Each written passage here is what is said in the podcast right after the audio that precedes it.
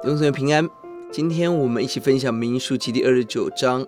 在特殊的节期当中所要献上的祭物。一到六节提到的吹角节，这是一个欢乐宣告的日子来到，百姓当守盛会。七到十一节赎罪日，预备了预表了更完美的大祭司耶稣基督，一次把自己献为赎罪祭，开出一条进入至圣所又新又活的路。十到四节是祝棚节，有八日的献祭，而第一日、第八日有盛会。祝棚节在庆祝神给我们的丰收，而祝棚节有七天祝棚，也纪念先祖在出埃及之后在帐篷中的居住。这些节日纪念再在提醒我们是被神怜悯、被神拣选、被神祝福的子民。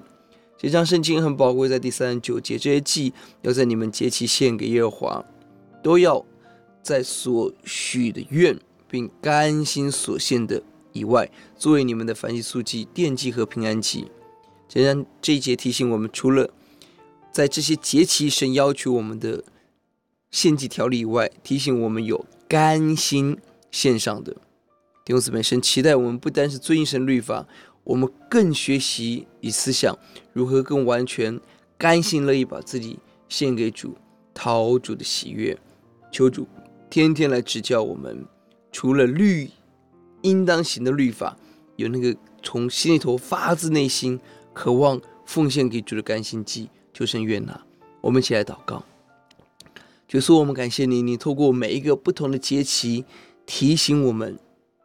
我们生命应当在主面前欢乐，应当在主面前认罪，应当在主面前纪念我们过去是何等蒙恩的子民。今天你恩典要继续领导我们，呼求主帮助我们选择甘心献上，欧，主要把自己完全献给主，求主悦纳使用分为分别为圣，听我们的祷告，奉耶稣的名，阿门。